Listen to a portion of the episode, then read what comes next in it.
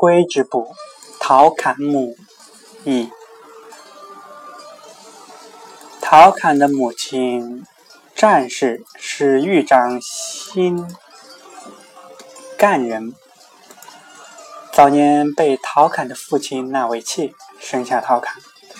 陶家穷困，战士每天辛勤的纺织，供给陶侃日常所需，让他结交才识高的朋友。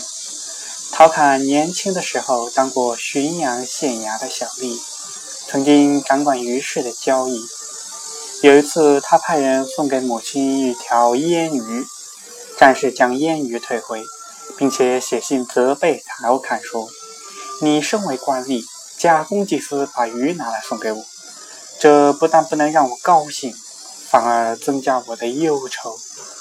鄱阳的范奎以孝闻名，被举为孝廉。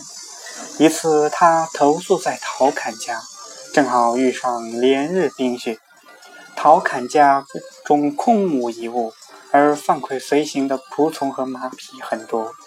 战士对陶侃说：“你只管到外面请客人留下来。”我自有打算。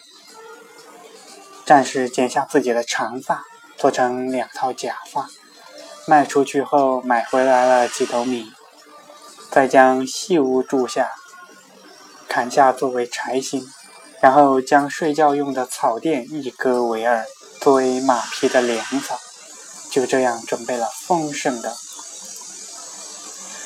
战食。周全的招待了范奎主仆。范奎后来知道了这件事，感慨地说：“没有战士这样的母亲，是生不出陶侃这样的儿子的。”到了洛阳之后，他对陶侃大加赞赏，极力推荐陶侃。后来，陶侃终于出人头地，